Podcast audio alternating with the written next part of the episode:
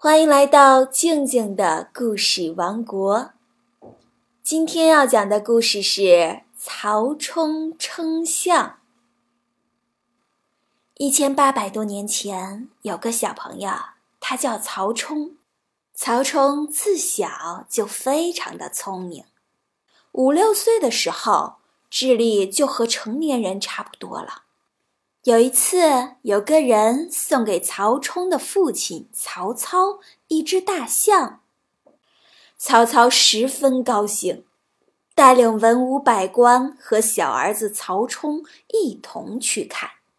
大家都没有见过大象，这大象又高又大，光这腿呀，就有大殿里的柱子那么粗。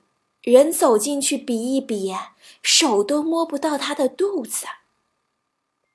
曹操对大家说：“这只大象真是大，可是到底有多重呢？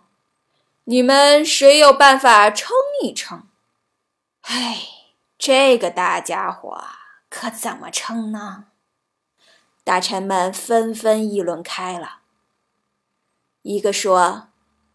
只有造一顶顶大顶大的秤来称。另一个说：“这可要造多大的一杆秤啊！再说大象是活的，也没法称呀。我看只有把它宰了，切成一块一块的称。”他的话刚说完，所有的人都哈哈大笑起来。大家说。你这个办法呀，可真叫笨极了！为了称称重量，就把大象活活的宰了，不可惜吗？大臣们想了许多办法，一个个都行不通，真叫人为难了。这时，从人群里走出一个小孩儿，对曹操说：“爸爸，我有个办法可以称大象。”曹操一看，正是自己最心爱的小儿子曹冲，就笑着说：“你小小年纪有什么法子？你倒说说，看看有没有道理。”曹冲把办法说了，曹操一听，连连叫好，吩咐左右立刻准备称象，然后对大臣们说。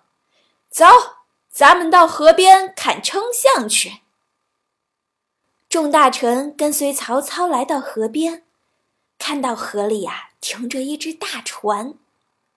曹冲首先叫人把大象牵到船上，等船身稳定了，就在船上起水面的地方刻了一条线。接着呢，曹冲又叫人把大象牵到岸上来。再把大大小小的石头一块儿一块儿的往船上装，这船身啊就一点一点的往下沉。等船身沉到刚才的那条线和水面一样齐了，曹冲就叫人停止装石头。大臣们睁大了眼睛，起先还摸不清是怎么回事儿，看到这里呀。不由得连声称赞：“好办法，好办法！”现在谁都明白了，只要把船里的石头都称一下，再把重量加起来，就知道大象有多重了。曹操自然就更加高兴了，他眯着眼睛看着儿子，又得意洋洋地望望大臣们，好像心里在说。你们还不如我这个小儿子聪明呢。曹冲称象的故事就讲完了。今天的问题是：大象那么重，曹冲用什么办法称象的呢？如果你知道答案，欢迎语音回复告诉静静姐姐哦。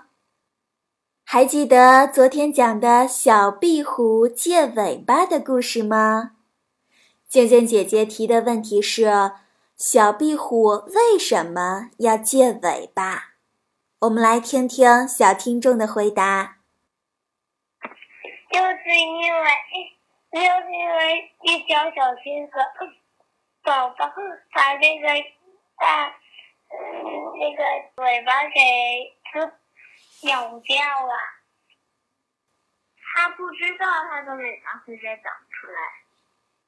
回答的都非常棒，欢迎大家继续参与哦。